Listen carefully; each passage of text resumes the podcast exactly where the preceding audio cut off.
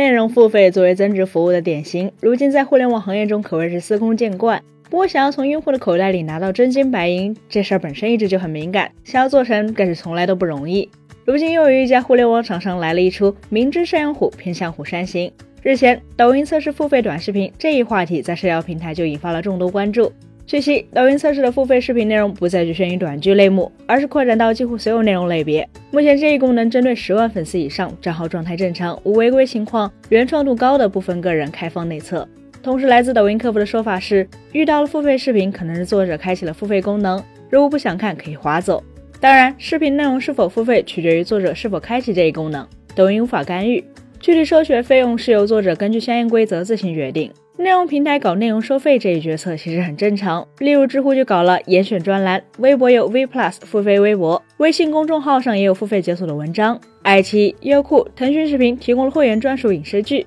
更别提前几年火遍全网的知识付费。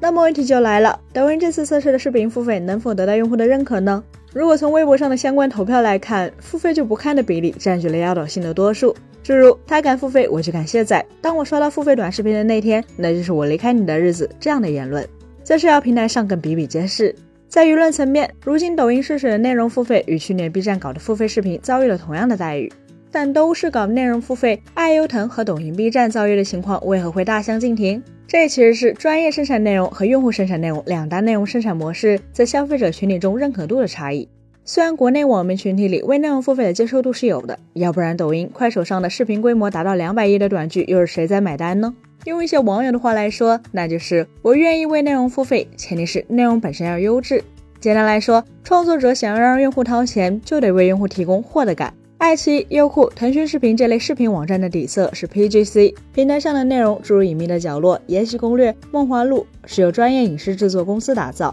这一类由专业人士生产的内容，在古代是梨园戏曲，在近现代则是广播电影。而消费者为 PGC 内容付费，无疑有着深厚的惯性。专业内容生产者建立的付费墙，也经过了数以百年计的水滴石穿。看电影、看电视需要付费，就好像人需要吃饭喝水一样，是刻在现代人骨子里的认知。归根结底，网剧、网络大电影乃至短剧会有用户付费，靠的是专业内容生产者提供的独特性和原创性。然而，这一点在 UGC 领域往往无法得到保证。由于人人都可以在这类平台发布内容，所带来的结果往往就是泥沙俱下。要知道，视频内容不同于其他商品，作为信息消费的一种，它基本上都是预付费。由此就衍生出了一个问题：用户凭什么会为 UGC 内容预付费呢？去年的 B 站和今年的抖音搞付费视频遭受非议的症结就出在了这里。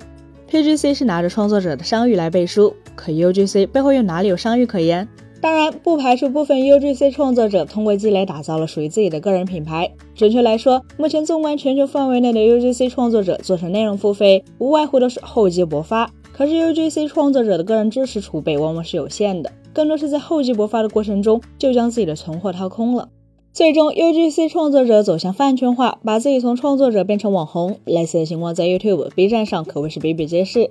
如果说做长视频的 YouTube 和 B 站的 UGC 创作者还有可能厚积薄发，那么抖音这类短视频平台的创作者或许连厚积薄发的机会都不存在。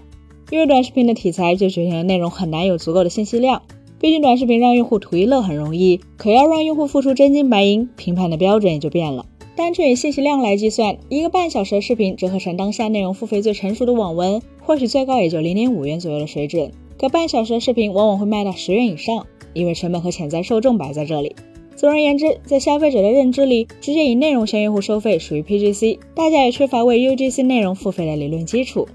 那么，已经有了 B 站的前车之鉴后，抖音为何又踏进同一条河流呢？抖音搞内容付费其实是大势所趋，毕竟当下这个互联网精神凋零的时代，要求创作者为爱发电是不现实的事情。目前绝大多数能够持续保持内容输出能力的创作者，往往都是为了钱，所以让他们保持持续输出内容的能力，就变成了平台的责任。然而遗憾的是，真正能从内容平台靠输出内容赚钱的只是少数人，而被广告主青睐的创作者更是只局限于头部，剩下的腰部、尾部创作者很难靠接广告来实现盈亏平衡。以往腰部以下的创作者靠的是来自平台的普惠式福利，比如各式各样的激励计划，等于是平台花钱养着创作者。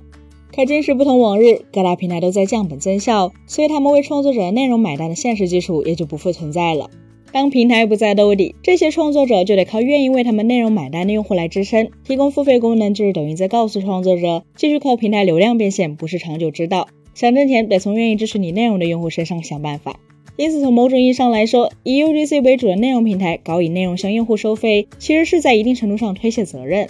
本期节目就到这里了，更多精彩可以关注我们三一生活的官网和全民大同名账号查询更多信息。咱们下期再见，拜拜。